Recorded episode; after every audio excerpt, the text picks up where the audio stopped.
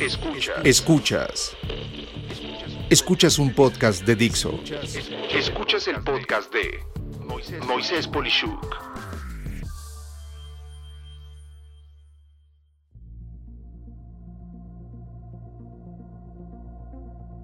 El destino nos alcanzó y la forma de conducir los negocios y nuestras vidas era distinta y no es algo malo. Solíamos tener desayunos, cenas y cafés con clientes y proveedores.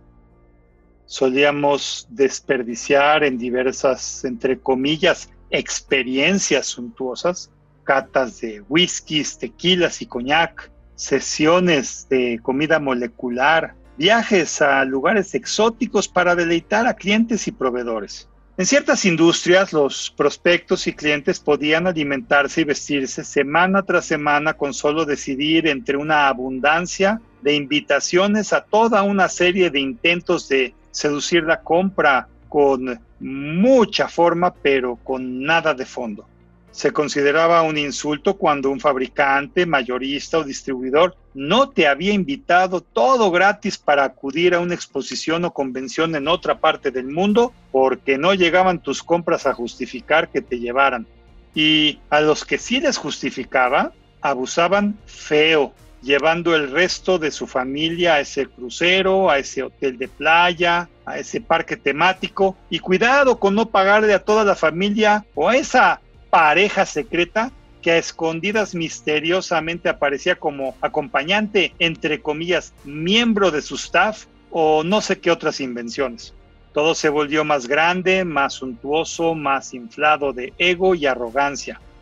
Sí, ese supuesto decisor de compra que en su casa seguro ni de broma consume remotamente lo que pedía en un restaurante, se daba rienda suelta pidiendo la angosta la termidor, acompañada de un vino brutalmente caro y no necesariamente bueno, para terminar con el tal Macallan de digestivo, a razón del valor de toda una comida para tres o cuatro personas en un lugar de antojitos mexicanos. Así es, solo el digestivo era en otra dimensión comida para cuatro. Nunca nos lo imaginamos. Así como en cuestión de menos de cuatro meses muchos hicieron su primera compra por Internet, todo se empezó también a volver instantáneo o en menos de 24 horas. Y con todo esto tan brutalmente artificial, la vida en casa se volvió artificial. Los padres y los hijos comían o cenaban a la misma hora, pero cada uno absorto en su teléfono celular. No convivencia, no cómo te fue hoy, no anécdotas del día. Estábamos allí, pero sin estar. No digo que no había afecto, pero el fino equilibrio entre la vida personal y la del trabajo se desvaneció.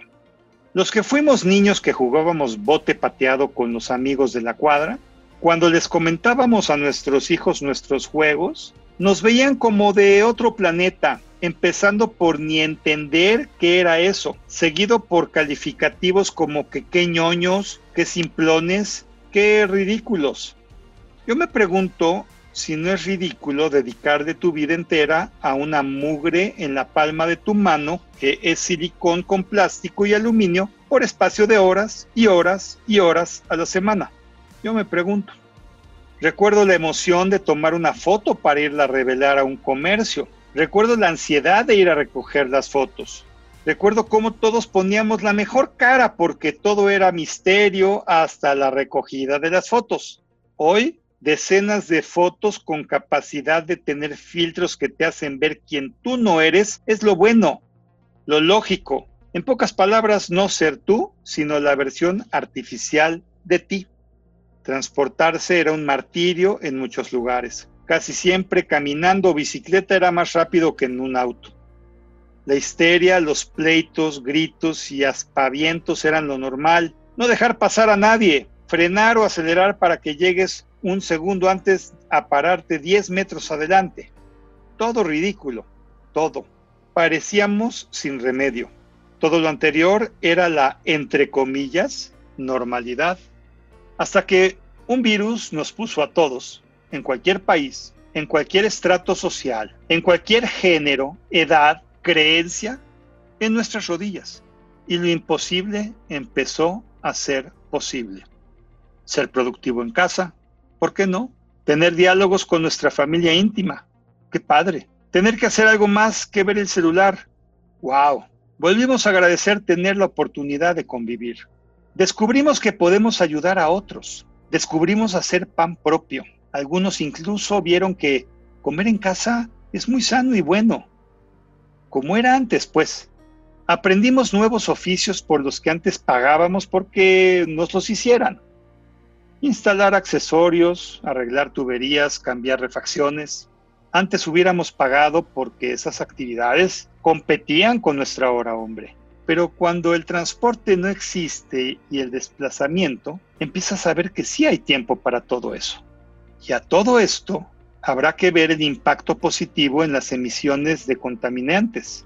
Por fin le hemos dado un respiro al mundo y vemos en México videos de mantarrayas en la orilla del mar de Acapulco, osos que se acercan a personas en Monterrey o animalitos de todos tipos que antes ni de broma se podían ver. Los pasatiempos con tecnología han logrado cosas increíbles. La rondalla de donde estudié prepa grabó a distancia una dulce canción que sonó mejor que en vivo. Pude ir a dos convenciones diferentes en menos de tres días hábiles de diferencia y sin tener que no ver a mi familia, poder comer con ellos en dos continentes diferentes entre la comida y la cena. Y seguí aprendiendo sin sufrir. Me pregunto entonces qué pasará cuando haya una vacuna y un tratamiento para la pandemia de 2020. ¿De nuevo se acabará el convivio familiar? ¿Dejaremos de buscar a los amigos del pasado que antes, por, entre comillas, falta de tiempo, no frecuentamos? ¿Nos deshumanizaremos de nuevo y la gente que más veremos será la del trabajo y no los que queremos a nivel familiar? Ojalá y no.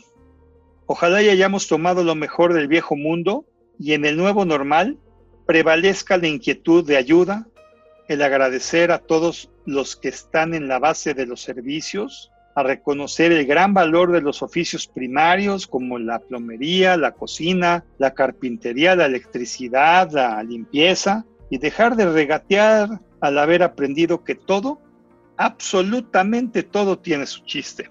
Me pregunto también, ¿por qué tomó una pandemia y tanto miedo y muertes para reaccionar ante algo obvio y evidente como lo que ha aflorado bueno por este terrible mal? Por allí escuché alguna vez la anécdota de cómo las águilas para poder volver a tener sus garras y pico afilados, por convicción propia se los rompen y pasan hambre mientras crecen, todo para que cuando ya hayan crecido y sean todo nuevo, tendrán más resistencia y fuerza que lo desgastado que estaba previamente. Bueno, pues nosotros tuvimos que escarmentar, que tener que poder apreciar lo que antes dábamos por normal. Jamás pensábamos que el simple hecho de salir a la calle a comprar algo era una decisión de vida o muerte para nosotros y nuestros seres queridos. Jamás me pasó por mi cabeza, cuando menos. Saldremos pues más fuertes, más unidos, pero en especial más consideradas para con las demás personas, sus trabajos y lo importante que es la empatía laboral y ahora sí estar en una posición ganar-ganar. Soy Moisés Polishuk y agradezco que me hayas escuchado. Hasta la próxima.